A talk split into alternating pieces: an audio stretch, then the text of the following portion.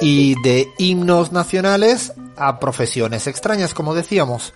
Era la idea, también veníamos trabajando en esto, ahí Abraham se ha dedicado a investigar, con el apoyo también de muchos compas de la pizarra, ¿qué, qué profesiones tenemos extrañas, particulares, distintas?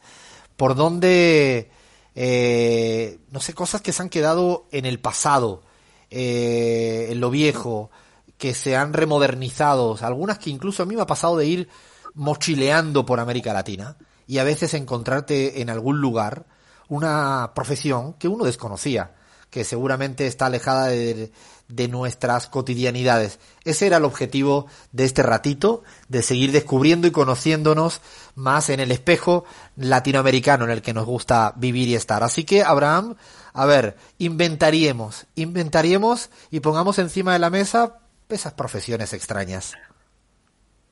Así es, Alfredo, vamos a revisar algunas de estas profesiones que, bueno, muchos las recordarán, hay quienes piensan que están extintas, pero hay países en Latinoamérica donde se mantienen aseguro que pocos, muy pocos conocen o les parecería, les les va a parecer muy extraño que existan, por lo menos. Permítanme empezar con esta que me, pasó, me pareció unas más desopilantes y extrañas. ¿Les suena si yo les digo, compas, que existen en Latinoamérica los sexadores de pollos? Sexador de pollos. ¿Pero qué dices, Abraham? Ya sé, son las nueve de la noche, nueve y pico ya en España y te tomaste alguito. Pero pará, ¿qué dices de sexador de pollo? ¿Qué miden? ¿El sexo de los pollos? Estamos, yo entendí bien. Tal cual, tal cual, tal cual, no, no es más que eso y, y, no, y no es una profesión mal pagada, así que escúchenme bien, compas.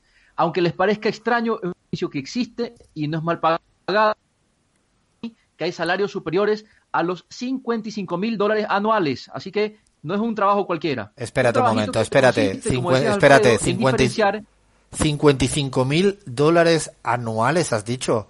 A partir de ahora dejo mi profesión, abandono todo en mi vida, empiezo a estudiar esto de manera inminente y me voy a dedicar en la próxima década a, no sé lo que tengo que dedicarme, pero sonó interesante lo de sexador de pollo. ¿Qué tendría que hacer Abraham? Bueno, lo, lo, anticipabas bien, Alfredo, lo intuías muy bien. Es un trabajito que consiste en diferenciar el día del nacimiento si el pollo es hembra o es macho, ¿no? Entonces se exportan para su crianza y posterior consumo y ellas se destinan a poner huevos, ¿no? Entonces, claro, las gallinas para poner huevos y los machos, bueno, se los, se los lleva al matadero para hacer eh, pollitos uh, asados como les guste. Abraham, pero que tenemos un vegano acá en, el equipo y además lo peor, ah, lo peor no es que tenemos, lo peor no es que tenemos un vegano, es que hay gente que me escribe de nuestros oyentes que están en la plataforma también vegana, con lo cual ya es, pero qué rico está este pollo frito, ¿no? Así está buenísimo esto. Bueno, en todo caso es un, es un trabajo, compas, que implica mucha concentración, destreza, agudeza visual, simpatía por los animales y por su bienestar, así que eh, digamos que es animal friendly, ¿no? Porque eh, simplemente se trata de tener algún tipo de, destreza, ¿no? Y, tacto, nunca mejor dicho, con los famosos pollitos. y bueno, ahora vamos a hablar de quizá una, un oficio, ¿no? Porque no sé si es una profesión exactamente, que quizá le, es más familiar a los que nos escuchan. Los fileros, compas. ¿Ustedes intuyen por dónde van? estos, este oficio de filero? Yo lo descubrí en Ecuador. En Ecuador descubrí esto y no podía creer, porque incluso me enojaba. Creo que estoy hablando de lo mismo, porque me parece que estoy hablando de lo mismo, me enojaba. Estaba en el banco y de repente veía unos movimientos extrañísimos en la fila del banco. Dice, pero se me están colando todo el mundo, pero esta qué poca vergüenza es. No, creo que vamos por ahí, ¿no? Habrán gente que se dedica a hacerle la fila a otra persona.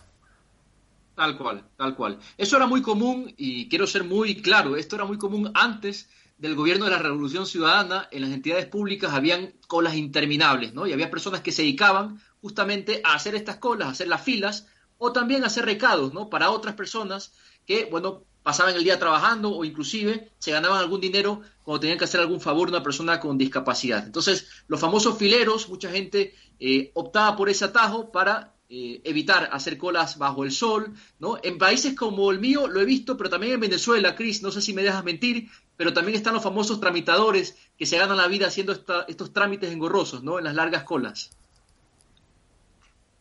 Tenemos, Cris se nos fue en este momento. La conexión se fue de Cris.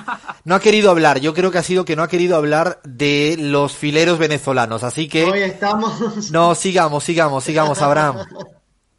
Vamos con otra, otro oficio entrañable, compas. Los afiladores de cuchillos. ¿Qué les Ah, parece? lo máximo. Esto, a mí me recuerda esto a mi papá yendo a buscar sus afiladores. Todavía, hasta hace muy poco, mi papá siempre iba a buscar al afilador para cortar el jamón serrano. Esto es como una tradición fundamental, eh, fantástico. Y todavía hay, ahí se escucha en los barrios, ¿no? Sí, por acá también, Alfredo, acá en Argentina se escucha mucho el, el afilador ahí yendo en su bicicleta, sobre todo en los barrios del conurbano. Afilador. me gusta eso cuando lo dicen así. Claro. No, y el sonido era inconfundible, ¿no? ¿En Es verdad que es un Venezuela? oficio. Cris.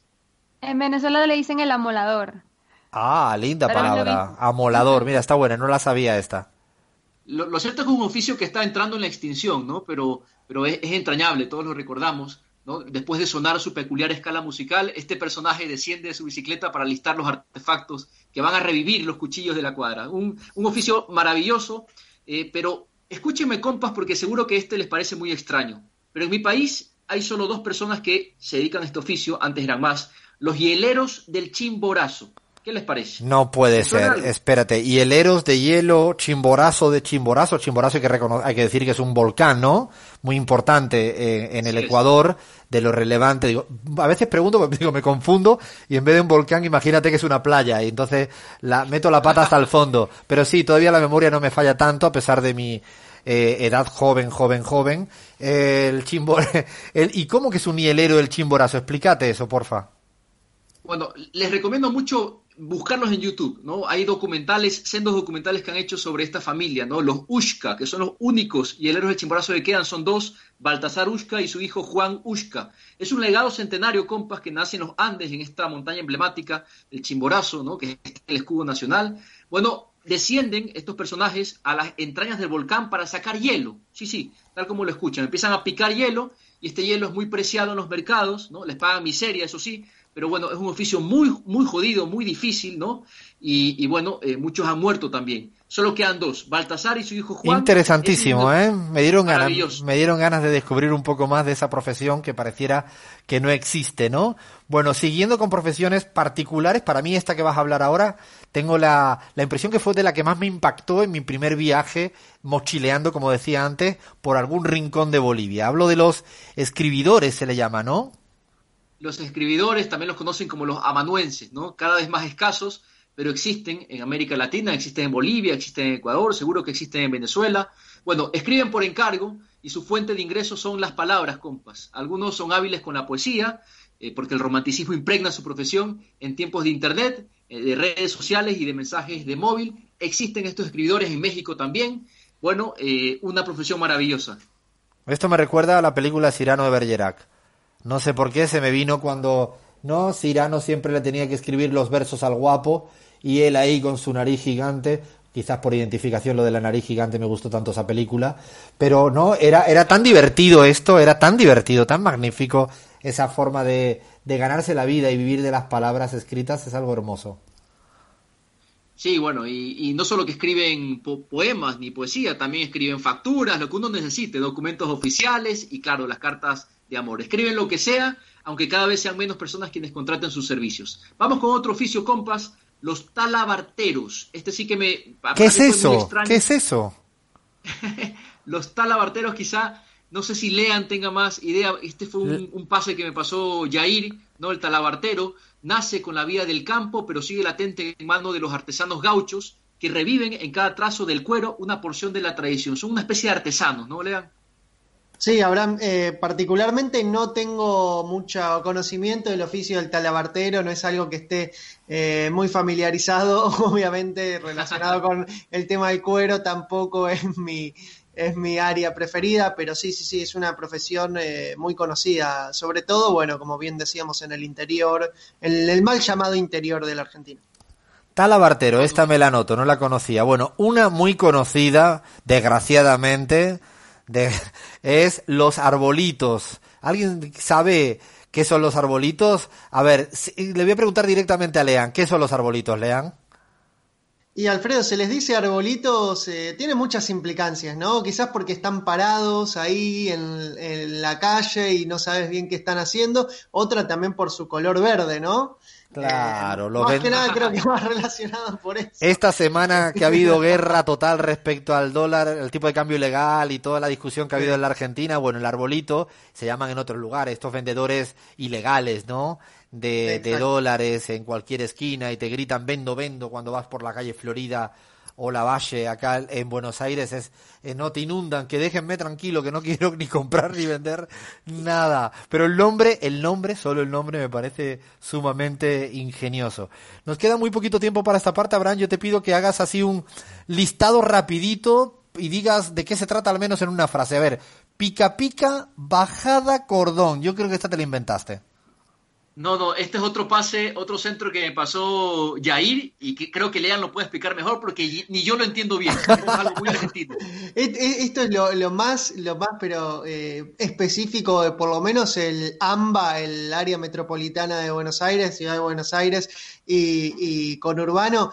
Eh, se ven cartelitos así en la calle que escritos como en tiza o en pintura, pica, pica, bajada cordón. Cuando yo era muy chiquito me, me- me causaba mucha curiosidad y un día le pregunté a mi madre qué era eso y son eh, es esa gente que se encarga de hacer la bajada en el cordón de la vereda para que ingresen los autos. Ay, esta no la había, ni Mira, la había escuchado ni la sí. había visto en mi vida. Esta, esta es. Pica, eh, pica, bajada cordón. El nombre es divertidísimo, parece una canción de una cumbia, pica pica, bajada cordón. Suena. eh, eh, y ahora otra rápida, rápida. Esta siguiente, di el título porque no hace falta nada más, Abraham. La siguiente.